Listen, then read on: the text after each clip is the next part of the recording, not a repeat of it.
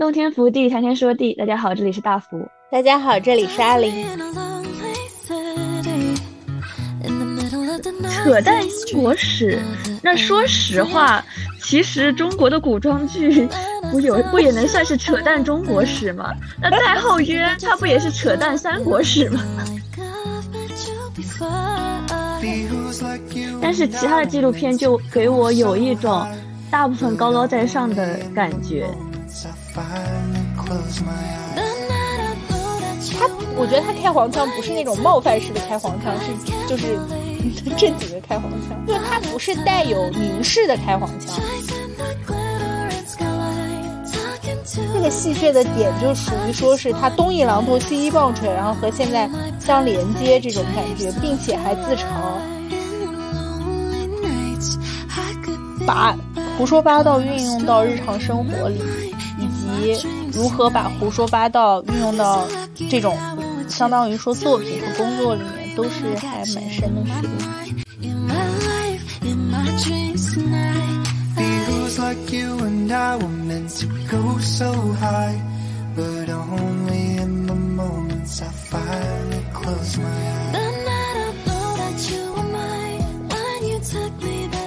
今天我们来讲一个。阿林私藏很久的纪录片，但其实也不能说是纪录片吧，有点像是伪纪录片的喜剧片，叫做《扯淡英国史》。那之所以把这部片拿出来讲呢，是因为阿林最近发现他又出了《扯淡地球史》，然后看了 就快乐死我了，就觉得说怎么这么好看啊！我又回去重新看《扯淡英国史》，然后发现这这个纪录片我已经看了三遍了。对于阿林这样一个人来说，没有什么东西能让他看三遍，好吧？电影都不会看三遍啊。阿林就是就是什么东西都要就是比较求求新求刺激，所以就看得出来这部片子阿林是真的很爱，所以就想说拿出来讲一讲嘛，就马上推荐给了大福。还是先来介绍一下这个扯淡英国史吧。嗯，扯淡英国史叫《Conk Britain》，Kong 呢是这个女主持人的名字，她的名字叫 Philomena Kong。呃，这个名字也是蛮奇怪的。然后这个女主持人呢，她相当于说是以她自己在做这个传统 BBC 纪录片的形式，但她在讲述的时候就特别反传统，然后经常举的一些例子呀，或者引用的一些对话呀，都是一些非常神转折。说你可以明显看得出来，它有台版、台本的这样一部剧。嗯，这部剧其实我觉得有点难以描述。说他让我最快乐的点是什么？这个也是我们后面主要要说的。但我其实想首先想问大福，对于这个片片子会怎么描述它呢？你会怎么会给给人介绍这部片子呢？首先你要说这部片子，它其实里面讲到的就是什么历史啊，它都不不一定是对的，所以它才是扯淡。对对对，你看应该点到这对。你说我怎么描述这一点？我觉得。呃，它比较像是脱口秀，是一个方面。然后可能我觉得它其实适配于原本就喜欢看讲历史类纪录片的人，所以它其实对于我来说，我一开始点开是新奇的，但是因为我本身就不是很喜欢历史类纪录片，或者说呃看很多纪录片这种类型，所以我看久了还是会觉得疲倦，就是有点累。属于这一种，然后我觉得扯淡英国史，那说实话，其实中国的古装剧不有不也能算是扯淡中国史吗？那太后曰，它不也是扯淡三国史吗？它其实就是有点这样的风格，就是就是纪录片，但是它扯淡了，是因为它原本就是有自己的原来的轨道，因为纪录片嘛，它大多数纪录片是讲正常的，是讲真实的历史。这样子给人的感觉，而且一般来说要求很高嘛，其实相对来说都是要有遵循真正的历史的这种感觉，所以它其实偏离轨道了，你才会觉得它很有趣，它跟其他东西不一样。但是你就不会不会觉得就是呃国产古装剧 它偏离轨道了，你就是想骂它，就是会有这样子的感觉。这个确实是不一样的吧？首先。国产古装剧它偏离轨道，它并不好笑呀。我感觉扯淡英国史还是好笑的，而且他说的一些点，其实找的一些点，我觉得还是很精准的，就是他偏离，并不是说毫无意义的偏离，他是点找的很精准的偏离。嗯，我记得很有趣的一个台词，就是他在说到英国医疗改革的时候，他说：“呃，从此以后，你就再也不会为了，因为现在英国是全民医保嘛，就相当于大家都呃。”只要你来英国，你都可以去医院看病是不要钱的。嗯，这一点其实跟比如说美国呀还是不太一样的。呃，但也因为英国全民医保，所以说国家对于这一块的财政呢，就是有些问题吧，所以医生的待遇非常差。因为全民医保，所以说他可能不太能够复合，所以其实看病的效率特别的低。他吐槽这一段的时候说的是：“从此你再也不会因为高价的诊费单而发愁，而是和很多人挤在一个。当你生病了以后，你会和很多人挤在一个那个诊所里，然后为得不到看病而发愁，类似于这样一个事情。就是怎么说呢？他这些吐槽是真的，我觉得他是挺敢于吐槽，并且吐槽到了点子上的。所以我可能。”自己比较在英国也比较感同身受吧，觉得说您说的可真对，就是你作为一个英国人的立场又吐槽自己这件事情，你可真行。其实如果换到我们国内的话，我觉得未必大家有勇气这么说自己。对，那我觉得可能是就是的确是因为这一点，所以才会觉得有趣。但是如果你看国产的一些就是讲的比较狠的脱口秀。它可能会有同样子的感觉，对吧？它的确是偏离轨道了嘛，而且它的确是是因为它也是 BBC 的纪录片，然后他去这样做，你会觉得有不一样的新奇感。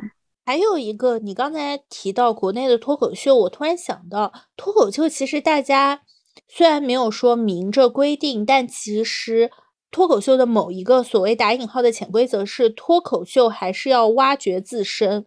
脱口秀还是和个人经历相联系的，就是哪怕比如说脱口秀去吐槽全民医保的话，他不会直接站在一个怎么说英国的大时代的高度，我觉得他可能更会说，哎，我今天哎去医去看病，然后我在那个房间里，哎，真等了十二十分钟，根本没有人来理我，他可能是从这种细节的小的点入手。而扯淡英国史，它毕竟说的是英国史嘛，所以他可能比较喜欢从大的框架去入手，可能这个也是我比较喜欢的原因，因为我本身 就是还蛮喜欢看一些大历史的感觉。就你喜欢的是站在三方角度，而不是说像脱口秀一样说说自身故事的这种感觉，是吗？我也喜欢自身故事，但是你不喜欢。大局就是你不是很喜欢大的叙事，我感觉是这样的吧？对，所以我相对来说就是对纪录片，除了你上次介绍给我的那个约翰威尔逊的十个十万个怎么做嘛，那的确不一样，因为那个其实就是从自身视角，特别他的镜头都是第一人称出发的了嘛，我就会觉得那个很有趣。但是其他的纪录片就给我有一种大部分高高在上的感觉，对，我。又去查了查约翰沃尔逊的《十万个怎么做》，发现它根本不是纪录片，它也是喜剧片。对，它其实，在那个分类里面算是喜剧片。对，所以其实这两个都是喜剧片。刚才你刚才你在说到扯淡英国史和纪录片联系的时候，我也想说，我其实有看这个女演员上类似于访谈节目嘛，因为这个女演员也是因为。纪录片相当于获得了很高的人气，因为可以看到这个纪录片其实特别个人，就蛮适合他个人塑造一个这种形象的。然后也介绍说是他本来就是想做喜剧演员，并且他做过十几年的脱口秀。嗯，然后那个主持像那种风格，对。然后那个主持人问他的时候说：“你喜欢做脱口秀吗？”他说：“我不喜欢做脱口秀。”他说：“我在做脱口秀的时候就。”得需要一个人拿着行李，然后连夜赶到一个又一个城市的地方去演出，然后你还要去让那些 观众高兴起来。他说，关系那些观众都特别糟糕，他们刚下班，或者说可能经历了一些不好的事情，完了以后就想让你过来，哎，你就要让爷笑一个。所以他说我不喜欢这样的生活，我也不想再做脱口秀了。他就只想做这个。当然，他说的没有我温和，他说的是一个非常激烈的，非常嗯，就是我再也不想干了，我一点都不喜欢脱口秀这样一个嗯语气来说的。其实我这可以理解，就是讨笑吧，给人的感觉。那哪有你说作为一个纪录片，然后站在就是这种主持人站在中心，然后反正。你就虽然也是要做很多的功课，但是你就感觉这个位置好像更不一样。而且纪录片的确相对来说，可能在我们的眼中吧，相对来说它是有一个嗯高大上的位置在的。然后因为也因为这一点，所以扯淡才会变得更有趣。他说话这个。录制的风格不一样，才会变得更有趣，就像是偏离了原本的那种感觉。对我其实看了这部片子完了以后，是感觉真的很喜欢嘛，所以说我又在回溯，就想说我为什么很喜欢这部片子。当然，第一个是因为它有这个挑战嘛，我们刚才也说到。第二个，我其实就在想哈，我本身是一个对纪录片的信息量要求挺高的人，我还是挺喜欢看纪录片蕴含的信息量挺多的。就包括，嗯，我就不太点名了哈。但是中国有拍一系列细说古人的纪录片，但我就是觉得他那个节奏特别慢，然后你不是特别能看得出来他哪里是在细说，哪里是真实的。我觉得这一点其实也蛮重要的。就是我在扯淡英国史看他扯淡英国的时候，其实。就算我对某一段历史不是很熟悉，但其实我觉得我差不多是能够分辨哪一段是真的，哪一段是假的。因为他可能说全民医保是真的，然后一开始开的小黄腔是假的，以及什么圆桌会议啊，什么是真的假的。就我觉得这些东西属于是我虽然不了解，但我能分辨。但有时候我看有一些纪录片的细说，他可能细的不够细。正史的又不够正史，我就会有一种我不是特别能搞得清你到底是在开玩笑还是在跟我说正事儿，所以这个我觉得也是他做的很好的一点。说他说的有些东西就真的很荒谬，就是开开黄腔呀什么，然后然后就这种荒谬，以及什么啊，那呃他们能不能从书里出来啊？那留声机能不能和我对话？就是类似于这种荒谬。因为因为我能分辨出来，所以我差不多能看出来。就比如说这种片子吧，就这个扯淡英国史肯定是信息量很很低的片子，但我又反而觉得它让我真的学到了一些其他信息量很高的纪录片记不住的东西。可能是因为它的信息量实在太低了，所以我反而能记住了吗？所以我有时候在想，这个纪录片到底在。拍什么？就是他这样的纪录片，它虽然不能归到纪录片类里，但它又达到了寓教于乐的效果。所以我就在想，就比如说你，当然不同的纪录片有不同的方向嘛。人物纪录片，它肯定要拍一个人物，然后反映时代大背景或者怎么样怎么样都可以。但是我们以大的视角去做纪录片，比如说拍城市的纪录片的时候，我们到底是在拍些什么？我其实这个。我也是有疑问，所以我想问问大福是怎么想？嗯，我觉得纪录片每个其实是挺有自己的定位的，就像是你也可以说这个它是有一部分纪录片的内核在，就像你说到医保这一段，以及它评价到其他的。一些不部分就是讲到什么丘吉尔，像丘吉尔那一段也有自己的搞笑点在，但是他也 会有一部分就是真实的内核在嘛。他其实也像是一个呃英国人对于自己国家的吐槽调侃，会很有很多这种。但是你说其他的纪录片的角度，哦，我其实是有一个喜比较喜欢或者说我观看的比较多的那种纪录片，就是比较切实的去讲人物的，或者说某种传统文化的。纪录片啊，那种我反而是会看的。就它这个是属于视角，它比较 focus 在一个小东西上，然后它会有过很多的镜头是放大的去看某一个东西。我可能比较喜欢那种。那我觉得无法去泛泛的去说纪录片它到底是在拍什么，而是每个纪录片它有不同的内核在，感觉就是不一样。是我刚才就是想说那种。聚焦于人物，聚焦于抓一个点抓的比较准，然后反而能反映一个时代的这个纪录片，我其实特别能明白。但我有时候真的很喜欢看关于城市的、关于历史的这种纪录片。有一种比较常见的拍法，就是请演员过来演呗。就我演秦朝、汉朝的纪录片，我就呃在阿房宫里找几个演员，端个灯走来走去之类的这种。这种我觉得也可以，它有点像是重现历史这个时代嘛，但就是真的没什么不不怎么有趣，我可能对有趣还是有想法吧。以及我其实在想，就是当拍一个城市纪录片的时候，什么样的纪录片才能拍得更好呢？因为我其实也看了一些其他的纪录片嘛，我可能真的就是很着迷于陈述纪录片这件事情。然后有一个纪录片叫做《超级城市》，是一个非常美式纪录片的拍法，就是他拍伦敦，他就拍观察站里有好多个监视器，就拍，比如说伦敦希斯罗机场呀，每天有多少的吞吐量，人们是怎么密切的监视就机场的来来往往。他在拍泰晤士河上的搜救队。又是说什么能在能在五分钟之内就到达地点？这个我是不太相信的哈。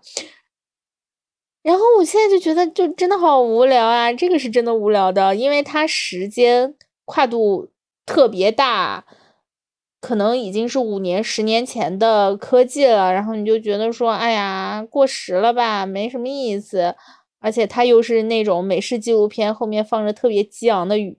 音乐，然后噔噔噔噔噔噔噔噔，好像这个超级城市有多厉害一样。我觉得，哎，这个没什么意思。那什么样子才是有意思的呢？你看的里面城市纪录片里面，什么样对你来说是有意思的呢？实话说，就是这个和 John Wilson。那就是它其实不算 是纪录片嘛？你不是说 它其实算是喜剧片呢？那对啊，那纪录片的定义它本来就是一个很怎么说呢？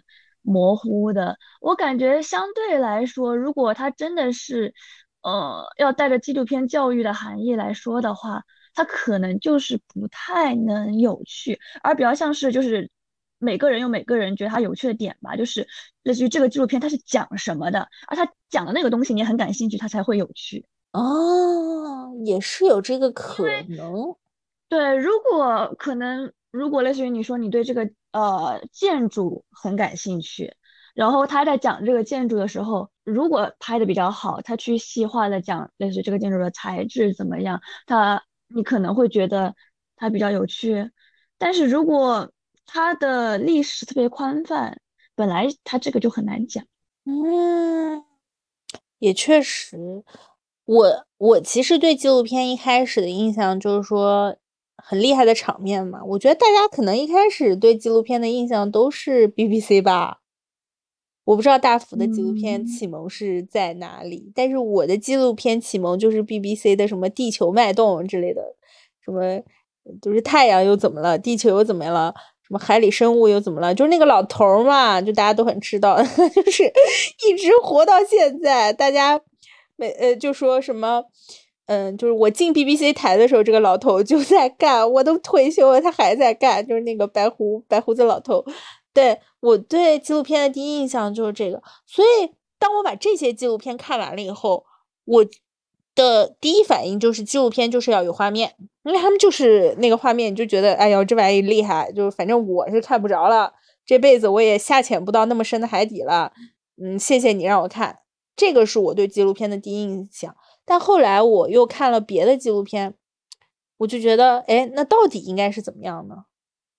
因为其实纪录片就是你一直在想说它怎么着有趣，或者它怎么样的形式。但是说实话，纪录片它是没有形式的，它就是一个没味道的东西。它因为它需要保持的是它的真实性，所以你才说扯淡英国史，它其实就是一个喜剧，或者说呃威尔逊，因为它没有这个教育意义在，它没有真实的这种什么第一手资料、第二手资料这样的素材在，所以它不太能算是真的纪录片，因为纪录片就是有这个教育含义在，所以它不能有特别大的自己的风格味道。但是纪录片本身也是要。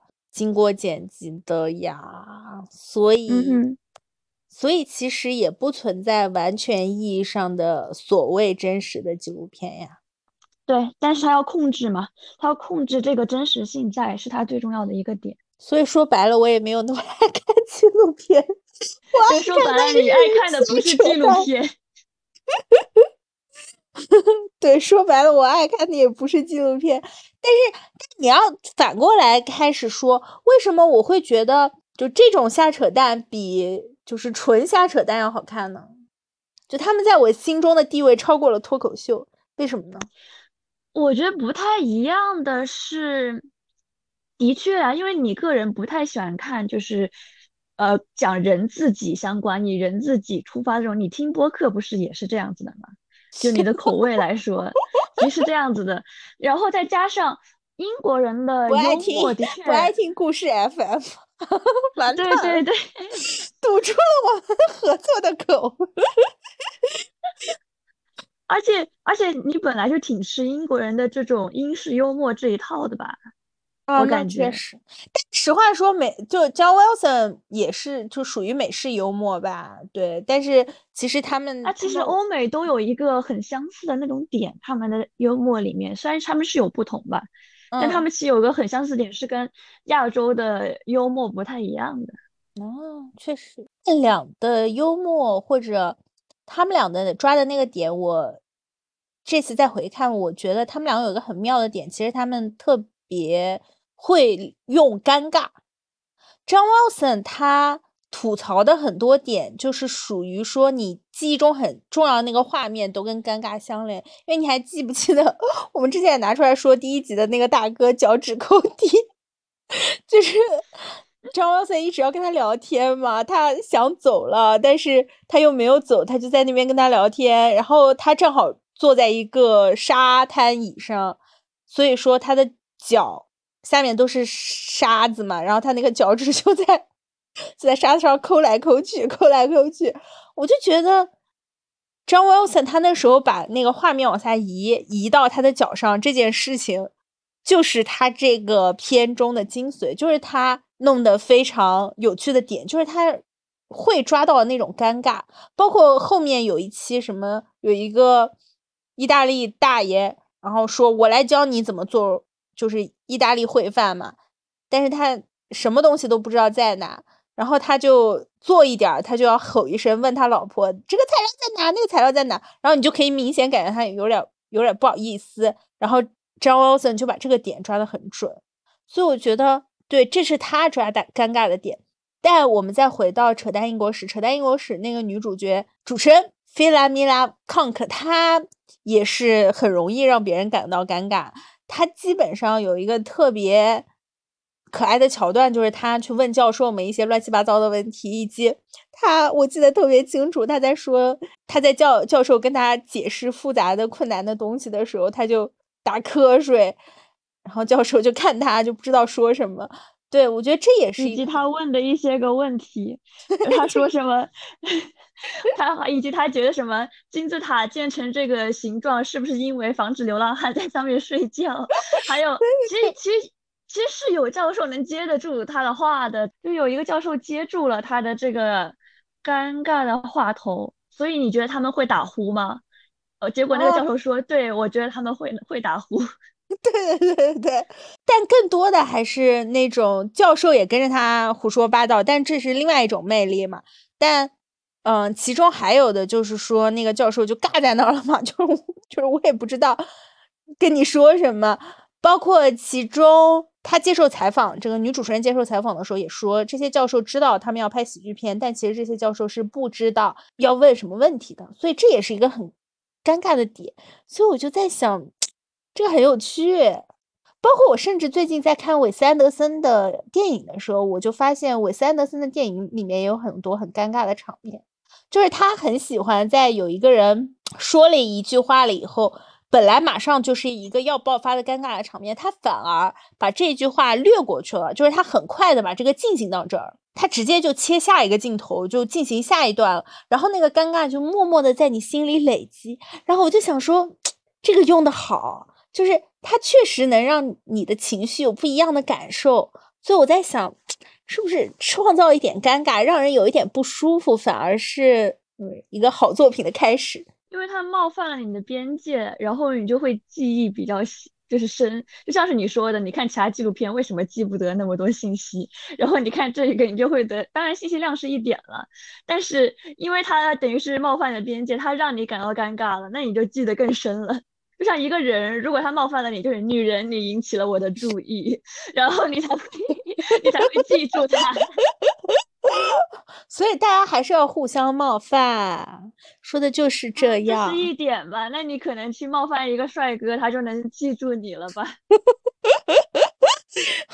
说的有道理，就是就是要互相冒犯，就是要让帅哥尴尬，让帅哥脚趾抠地。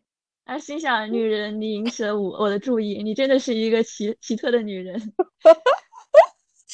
而且其实很多很多电视剧的女主，或者说让人觉得特别的女主什么，她就是不会读空气，所以会产生尴尬的人呢，然后她才会成为女主。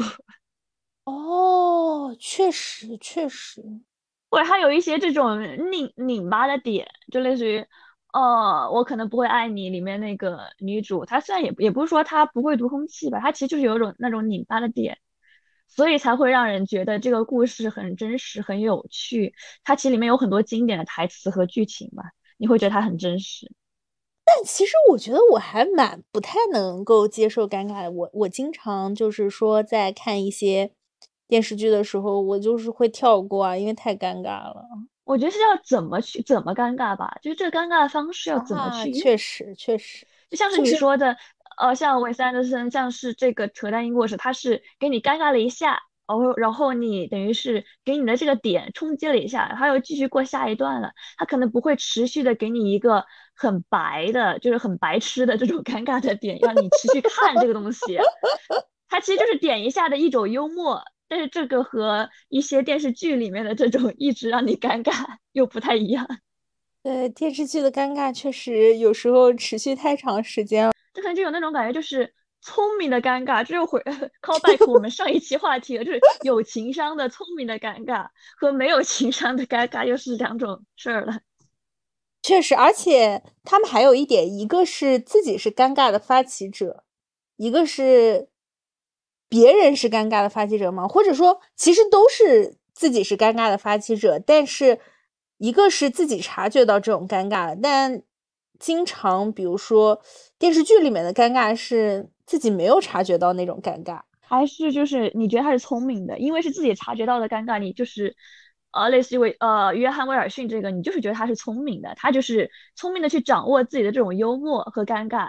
但是国产剧里，你就会觉得陆小葵他可能是白痴，你会觉得 你会觉得这个剧的呃就是。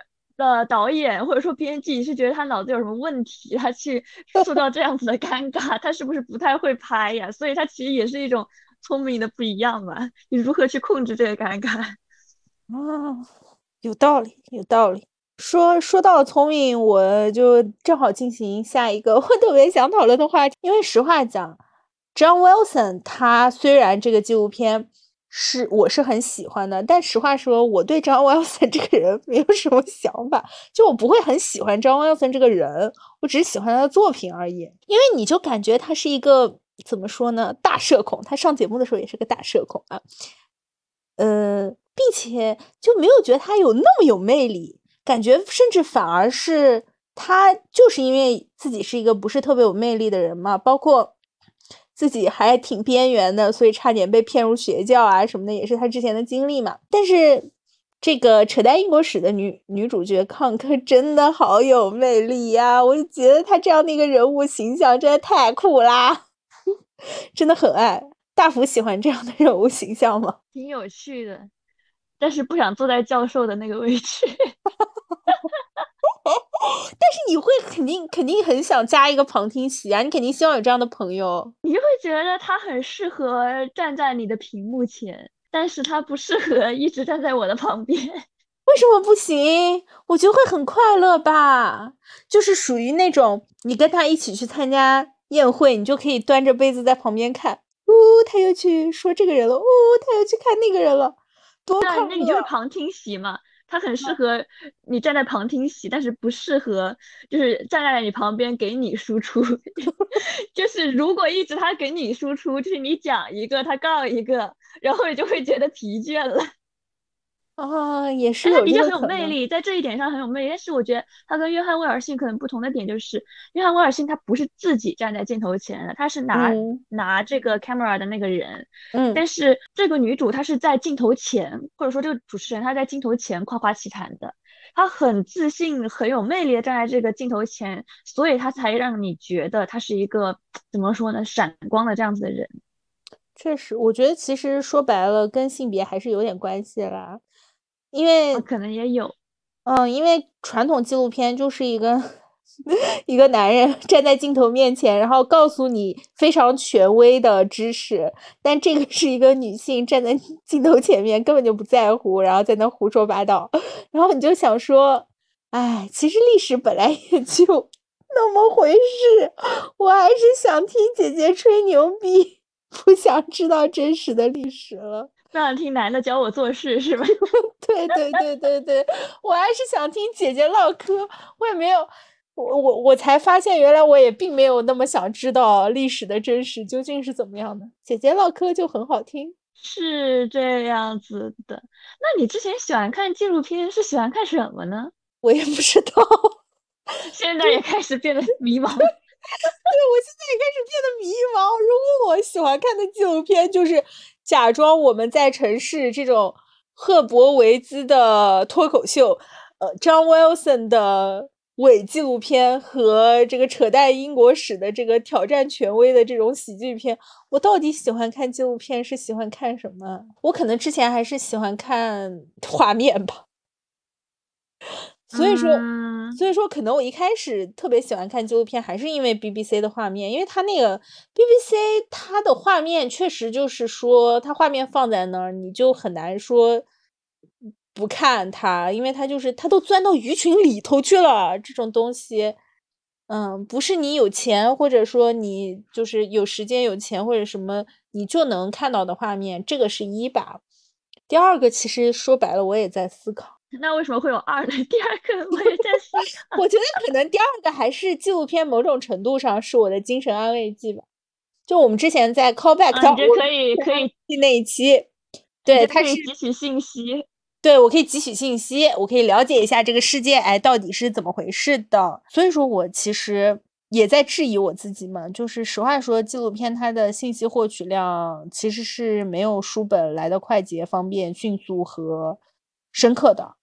嗯嗯，也不一定，我觉得是吗？对，也不一定。我觉得你一直把书本放在一个很高的位置上，给人的感觉。纪录片毕竟是片子吧，我总是觉得，如果说你还需要一个动画演示才把它讲明白的话，那我也可以说，呃，看个课稍微有点用。但我总是还是觉得。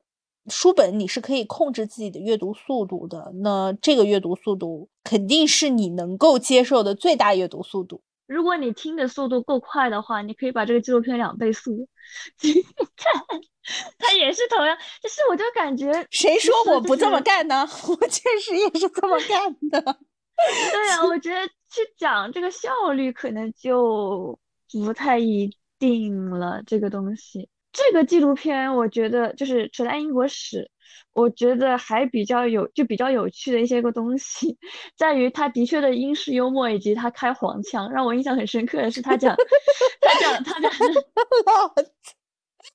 第一个就开黄腔，对啊，他讲，他讲丘吉尔那一段，说他说了大家都关心的一个东西，大家都感兴趣的一个东西就是持久性。我就在那里顿了一下，我说：“哦，好像，嗯，你说的很对呢。”是，我觉得怎么说呢？女性开黄腔确实又有一种反差感，而且她是很，她，我觉得她开黄腔不是那种冒犯式的开黄腔，是就是 正经的开黄腔，就她不是带有凝视的开黄腔。我觉得这个还蛮重要，她没有把。教授作为客体，他就是单纯的开黄腔，或者他把历史人物 用来开黄腔，他并不是说他并不会冒犯你去开黄腔。我觉得这个也挺重要的。相当于是广广泛到所有广泛到所有群体。呃，这个这这个纪录片是有编剧嘛？这个纪录片的编剧是黑镜的编剧。说实在的，我其实没 看出来太多关系。虽然我也蛮喜欢看黑镜，但我感觉黑镜还是在奇幻冒险上，或者说是在这个奇观上以及那个设定上，而这部剧很多是在于你很抓的精巧的词句上，对。但这部剧的编剧应该也还是蛮厉害的，因为他他比较会掌握热点，就是他比较会掌握冲浪人会喜欢的点。例如他说那个什么福尔摩斯那一段，他不是那样子说吗？什么尽管他诞生于维多利亚时代，但是夏洛克·福尔摩斯却无数次得以复生，一直以来以 众多不同的形式留在人们的视线里，从绘画到黑白男人，从。呃，再到上了色的黑白男人，然后到板球运动员，甚至还有外星人，因为因为 网络上的梗不就是吗？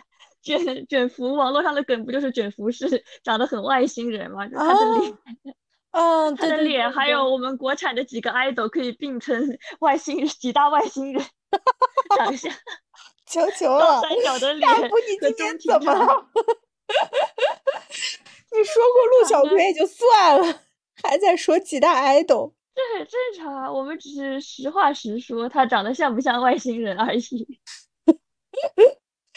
Anyway，就是对他其实是分为两部。这么一说，他其实分为两个两两段，基本上一段是他对着镜头叭叭讲嘛，这一段的吐槽或者说台词更多是像戏谑的来讲历史，嗯，就。他这个戏谑的点就属于说是他东一榔头西一棒槌，然后和现在相连接这种感觉，并且还自嘲。还有一个就是对嘉宾在那边胡说八道。对我真太喜欢他打瞌睡那一期了。那个莎士比亚一的诗一响起，我都想说，我到现在都觉得天呐，你到底在说什么？十四行诗到底在唱什么？然后你就看到他在那打瞌睡，我想说你真的做了我。就是一直想做又不敢做的事情，包括他有一次在录节目的时候把手机掏出来玩，你知道吗？就是他讲到一半，然后把手机从侧口袋都掏出来，然后悄悄看手机在那玩。就我觉得这个可能也是做了一些打工人想做不敢做的事情吧。这个可能也是就是冒犯权威嘛，大家现在都喜欢看冒犯权威的这种片段，你会觉得很爽。对，确实，他又是在这个喜剧片里嘛，嗯，冒犯权威真的很爽。对你又是觉，就这个又是在他美其名曰纪录片的这样子的片段里面出现，你就会觉得很不一样。这么越想就觉得这部片子真的很好看，真的推荐大家去看。B 站就有全部的片源，对，它还不像 John Wilson 一样，它 B 站的。片源有一些是没有的，当然也是因为 John Wilson 拍了一些不能播的东西。但这部片呢，就完全也没有涉及到什么政治立场，因为他只骂自己，然后也没有涉及到其他什么敏感话题，所以 B 站有全部的片源，大家快去看，真的，嗯，非常推荐。现在我唯一的。没有很开心的，就是 B 站的扯淡英国史已经有很多弹幕了，但扯淡地球史好像知道的人还不够多，弹幕不够多，不能和我一起快乐，少了一些陪伴。哎，的确，就这种类型的纪录片，它会加上弹幕才更有意思，才更好看。因为就他虽然自己吐槽了，但是你要看到别人的反应，就是你加上别人的反应，你自己的感觉会更像是就跟一群人去看。去当旁听者，然后比自己站在他旁边要有意思多了。对对对，因为有些人的旁听也很有趣，包括《扯淡地球史》里面，他又有了一个新梗，说他有一个朋友叫保罗，然后他每次就开始编他朋友保罗就特别奇怪的事情，然后去咨询专家，但是你又能感觉到他他那个事情和专家所要讨论的议题有一点点关系，就反正很妙，真的很妙。然后大家又开始狂欢说啊，我有一个保罗上线。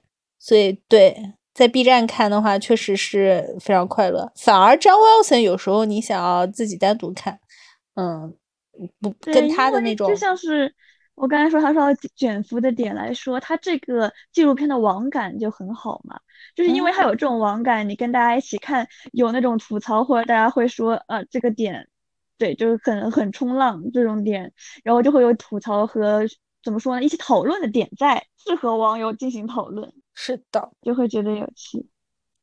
是的，最后我们来讲一讲胡说八道的魅力。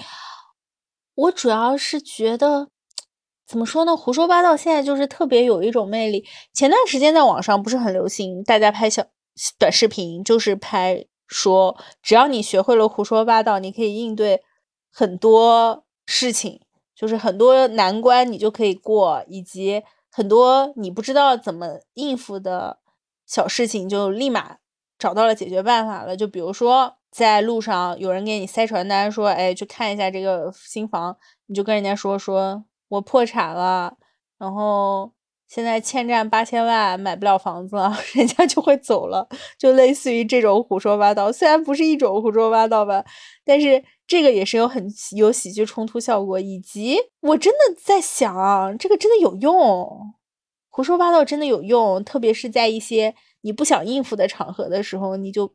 哎，随口编一个，这也是人生的乐趣之一啊。那其实还有一种无厘头感。那我我推荐大家去看银教授，就是嗯，微博上的银教授，大家不是其实很小的时候吧，可能是初高中的时候流行过一段时间，但是他现在开始拍那种很奇葩的无厘头小视频了，因为他是他是深圳人，而且他是深圳人，他会在深圳路上看到一棵树。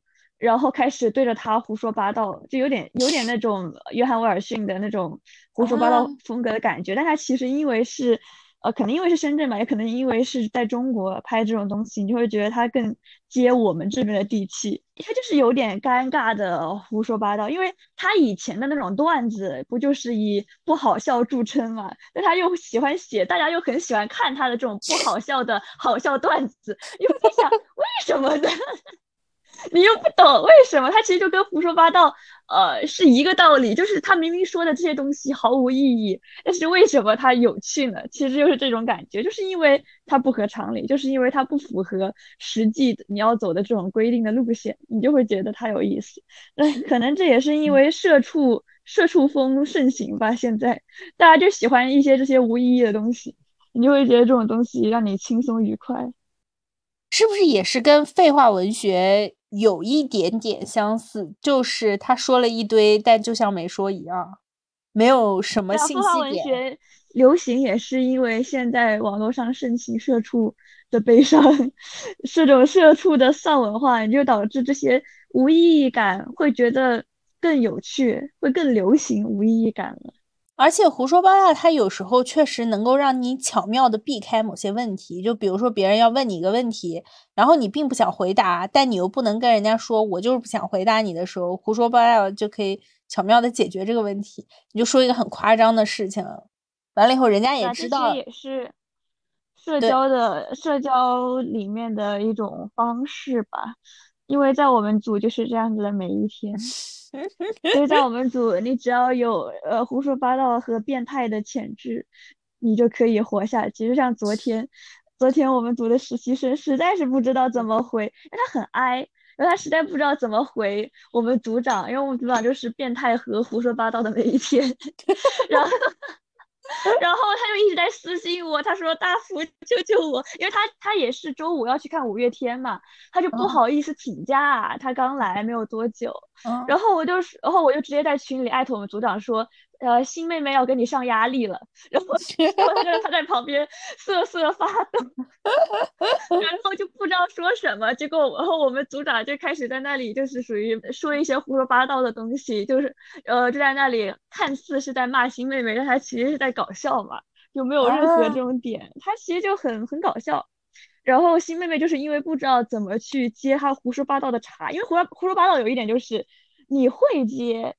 然后你会接这个梗就算了，如果你不知道怎么回答他，这个局面就会变得非常的尴尬啊，有这种这种感觉。然后他就一直在呃跟我私聊说大福救救我，然后我就觉得 好可爱，就是 哎对于爱人来说这一方面可能真的是有点有点艰难在的，把妹妹嫁到了教授的位子进行拷问。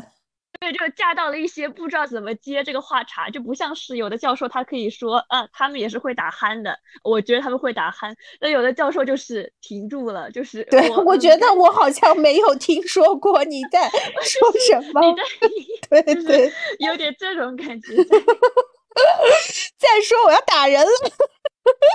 对对，就是这样子。所以其实你要去接这个花茶，你要去对待这种扯淡或者说无厘头的话，你是要放松下来的。你整个人是一种轻松的状态，而不像是我觉得这个妹妹可紧张，可能也是因为她刚来，呃，然后不太能说摸清我们的边界感到底在哪里。那我如何去接这个茬呢？其实要思考的东西就更多了，不就不像是我们这种老油条，我们就知道这个组他他他妈就没有边界感，然后你就会在这里无所谓的去无厘头的接受这些东西了。确实，所以说胡说八道真的是很有魅力的。到了这里，我要是问出一个让大福打我的话，那怎么 学习这种魅力呢？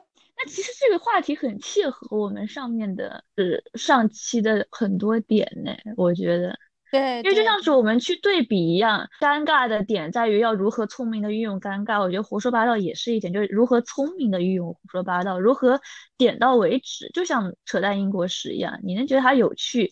首先就是它是点到为止的嘛，很多尴尬、很多扯淡的点，以及一些东西，它是因为它是作为英国人，因为它是对于自己的讽刺，你就会觉得。无所谓，他不是说很大的去冒犯到别人的。像你说他呃在讲伊斯兰教的时候，他就是点到为止，或者说很聪明的去讲了有趣的点。虽然你可能在其中，因为在于第三方的位置，还是会有点怪怪的。你会在想别人，就是虽然只有一点点的冒犯，你会在想伊斯兰教的人会怎么想嘛？但是你又会觉得他的冒犯程度没有那么大。所以就会觉得怎么说呢？嗯，还是那一点，就是真的感觉所有的输出和社交或者去做这样的东西的状态，它就是在于聪明和 情商。哎，这么一想，你说的对，就是说，虽然他在胡说八道，他看似是那种就是乱拳挥舞，但反而是他要很精准的知道那个界限和度在哪里，才可以这么进行胡说八道。对，就是这个姐。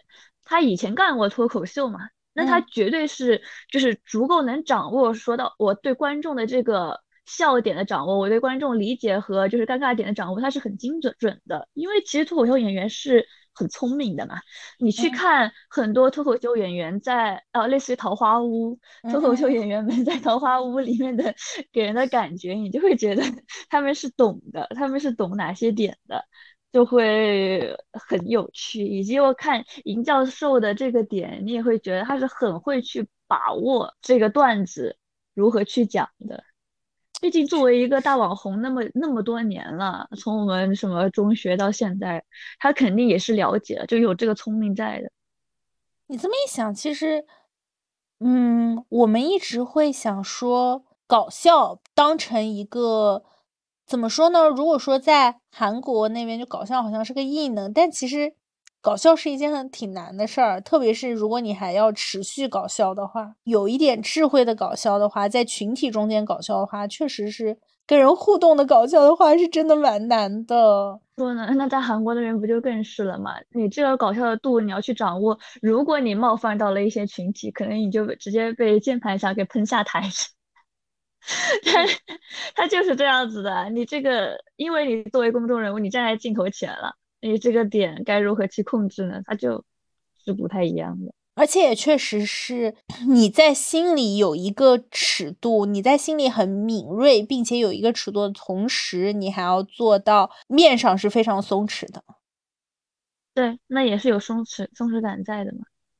对你还是要说他在包括在问人的时候都是那种很松弛的。如果说他碰上特别认真的教授，他也并不会说就是那我就跟你干起来了。他就是把那个也相当于交手抛过来的球，就哎再往旁边再躲一下啊，再往右边再躲一下。这是个乾坤大挪移呀，这是个太极张三丰啊，他强任他强。其实他就是有一种无所谓感在嘛，无所谓感，这不就是现在大家社畜们喜欢的 有趣的点吗？你就会觉得啊，这世界上没有什么所谓，没有什么特别重的东西让你会觉得很累。这样会觉得很有负担，有趣。对啊，这么一想，他确实说是给人的感觉是很轻松的、很轻盈的，又是那种非常有趣的啊。确实还是要聪明啊，又聪明又会又有经验才行啊。所以这告诉我们，你必须得非常努力才能看起来毫不费力。就这也是一种台上十分钟，台下十年功的东西吗？就感觉都有吧，有可能有努力，也可能有他自己的天赋在。这，的确是把胡说八道运用到日常生活里，以及如何把胡说八道运用到这种相当于说作品和工作里面，都是还蛮深的学问。我觉得我还要再努力学习。真的很想成为胡说八道、拥有魅力的人呢。现在现在觉得讨人喜欢确实不重要了，但是有魅力很重要。但是有魅力的人大部分讨人喜欢。嗯，那我应该就是要做这种又有魅力又讨人喜欢的人吧？我只能说加油，谢谢。所以总结到最后，你为什么喜欢扯淡英国史呢？就是当你在看这个喜剧片的时候，就你对他的欣赏到底是什么呢？我讲到这里，我突然又发现，嗯，我不是一开始在说。这个扯淡英国史作为一个纪录片来看，它的信息量不大吗？但其实它的信息量很大，它反而是需要你细心咀嚼的一个片。因为如果一个纪录片它的信息量只是在于，哎，耶稣死于哪一哪一年，又重生于哪一哪一年，它这个信息就是定在那儿了，它是你不需要去咀嚼、去挖掘的。那反而是它，比如说举例，刚才说到医保，说到。呃，福尔摩斯的时候，他这句话是可以让你回味很久的。他变成什么样的人，又变成什么样的人，又现在又出现在黑板漫画里。他这句话反而是能让你回味很久的。从这个点上来看，它其实是属于信息量挺大的纪录片了。所以它让我很合我的胃口。第一个是它非常幽默，第二个是女主角她确实是很。反常规，具有一些人格魅力，是我想学习的人格魅力。第三就是它其实是一个信息量蛮大的纪录片，它其实有一点就是很有松弛感，很无所谓的去输出了一些信息。所以你就会觉得这个东西它好，它不像是很严谨紧绷的，像是其他纪录片一样去给你讲大道理，你会觉得这个感受是不一样的。就嗯，因为有的纪录片的确还是会有点像是在教你做事儿嘛，就是，但是这个纪录片它就不会像是教你做事，就是有当有笨蛋美的女主持人站在镜头前跟你去讲，就可能半真半假的故事时，你就会觉得不一样，因为她有笨蛋美，她不会冒冒犯到你。最后，其实我想问你哈。你觉得你自己在第一次看的时候，你觉得女主角是装傻还是真傻？哦，我们肯定知道她是演的嘛，就是她演的这个人，你觉得她是装傻还是真傻？我觉得她是聪明的，因为就像是我刚才说的，你要聪明，你才能把控所有说话的这个度。对，其实我觉得她是聪明的，她完全是就是有英国幽默的聪明，就是你给人你的感觉，其实是社交场上很聪明的人。对我其实也是也是这么感觉的，就是首先我们肯定知道他是扮演的人嘛。这个女主演还上嗯访谈节目的时候有在说说，嗯还到现在还有观众私信他说你们怎么问这么问笨的问题啊？你们就是你们为什么不查资料 这种？但是我们肯定知道这个是是有演员在的嘛，他是有演技在的。但是我也是觉得这个。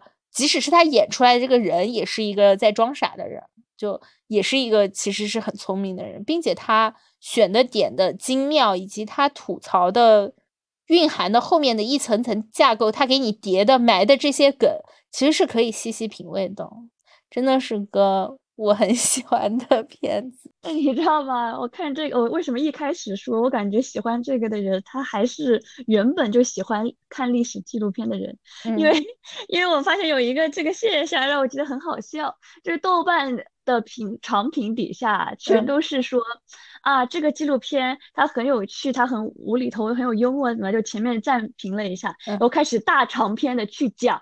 每一个故事就类似于丘吉尔的故事，它是实际上是怎么样的？开始给你就是写 大长篇的历史论文，就说实际上一实际上这个事情什么样的，二实际上这个故事这个历史上故事这个是什么样的，就很文绉绉，你知道吗？就给我那种感觉。就是的确，因为女因为女主持人有笨蛋美，所以 感觉他们自己好像的确有点站在更高的位置上，所以更喜欢这样子一点。就实际，嗯，怎么说？我觉得可能其实是因为它毕竟叫扯淡英国史，还是叫英国史，所以可能那些能把它本来可以把它当成和约翰威尔逊的《十万个怎么做的》这种看乐子的人来看的人，并没有点进去。我觉得可能也是因为这个，当然也有了。但我是说，就是看的这部分观众的形象很好笑，就是他一面觉得这个东西很好笑，一面又嗯，我对这个历史，我觉得他是该是怎么样的，就是我是一个很懂的人，你知道吗？所以他会觉得这个东西为什么好笑，就是因为它本身是有个纪录片的壳子，但是因为它脱离了这个轨道，再加上有笨蛋美的主持人，他才会嗯变得有趣。对，但是看的观众。还是知道这个是什么样子的，还是觉得我还是觉得我自己知道是什么样子的，就给人这种感觉。从这个方面来讲，他不仅是不教你做事，他还给了你一个教他做事的机会，就他抬了你一手，就是给人感觉是对对于喜欢看，因为喜欢看纪录片的人，说实话。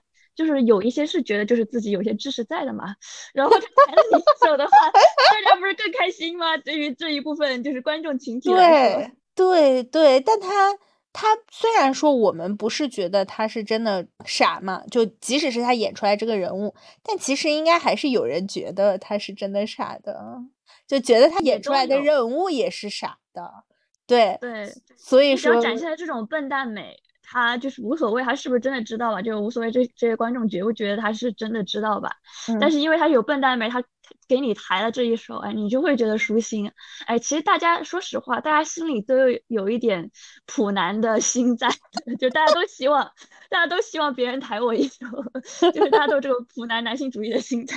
对不起，反正这个意思，话糙理不糙哈。这个这个我倒是没有想过的一个。呃，解释路径，因为我我其实倒没有注意到这方面，就是没有注意到我要给他科普，因为我觉得他就是很，因为其实我当时 assume 的是，就是我当时假定的是他就是一个很聪明很厉害的人。对我，我觉得他就是在找茬，你知道吧？我可能看的是一些找茬的快乐，你就觉得说啊，那些教授每次都在那边有的没的说一通，有时候我也看不太懂。你你帮我去找茬了，我谢谢你。我感觉他就是我的大姐大，你知道吧？大姐大带着我们去搞教授来，我就很快乐。对对。但是对于能输出的人，然后他就会觉得，哎，你给了我一个窟窿，哎，我可以开始输出我的历史长文了。啊，对，而且他们也也也有的说，因为他其实也可以说，哦，我知道这个主创是懂的，但我本来也不是要给主创看，我是给那些啊，以为看了这个纪录片受到嗯误导的朋友们看，告诉他们，哎，真实的历史是什么样子的，我来给你们解释解释。我来上课了，对我来，我来告诉你们，对，啊，从头夸到尾。但是这部片子我是真的想不出来有什么 不好的地方，因为可能也是因为它的形式太新了，它就是一个感觉不是很流行的形式，所以我找不到它有什么缺点。如果说有什么缺点，我都会觉得哦，那可能是它另一种优点。相比缺点嘛，我觉得就是个人有个人的口味。嗯，相对来说，你喜欢这种人，其实就喜欢吧，就给人各种这种感觉，就不太，因为可能呃形式比较新吧，所以才会更有这一点，就不像是你说，嗯，因为形形式很泛滥，你就会觉得它有什么缺点之类的。可能也是我有滤镜光环吧，我肯真的很喜欢看女性胡说八道，对。是非常亮眼的感觉，哎，他其实真的很飒，他腿又很长，你知道吧？他那个脸就是给人一种 挑衅的美，就是我也不知道，就是 要要要挑衅的美，嗯，然后他也完全不不性化，不女性化，但你你也不觉得他男性化，他就是就是这种感觉，嗯，然后对着。呃，直升 飞机喊话的时候，你就感觉他又是个苦逼社畜。对，在扯淡地球史里面更像，他说我们的制片人 什么，然后以及扯淡地球史是疫情时间拍的嘛，然后他就说我们会去呃事件发生的地方，在我们允许的价格和异性范围内。对，就是就感觉就有时候又像个苦逼社畜了。形象是一个打不死的，又幽默的，然后又有点积极，又有点爱怼人的社畜。这个形象确实也是很丰满。嗯，是这样子。我会很好奇他的人物小传是什么。嗯，我觉得他反而不出就是这种人物小传会比较有意思，因为他其实怎么说呢？他其实如果真的讲他真实自己，肯定又完全不太一样了。反而这种装傻是另外一面吧，就像是我也不想知道真实的银教授他是他是个怎么样的 怎么样的人，确实确实。好，我们最后以一个梗，以刚刚好刚才我正好翻到银教授的一个梗作为结尾，来接我们的结尾 BGM。他说。刚出门就下雨，哎，这几天就这这这几天发的嘛。这几天深圳真的在下雨，而且我们录的现在 right now，呃，雨开始下了。你你也看到我背后的，就是已经变得更黑了。明明是呃，等于是太阳日出的时候嘛，但是却变黑了，因为现在正好刚下雨。然后他这个最近伦敦也在下雨，而且一场雨都比一场凉。我现在已经开始跟又开始翻出厚被子盖上了，然后二十度了。但是深圳。深圳的雨不会变凉，深圳下雨是不会变凉的，这是不一样的。好嘞，他说刚出门就下雨，是有人给我下了宇宙吗？很有趣吗？我告诉你，宇宙的有趣，我才不在意。OK，我们今天的结尾就是这首歌了。给我一首，给我一个魔法药水。好的，我们下星期见，拜拜，拜拜。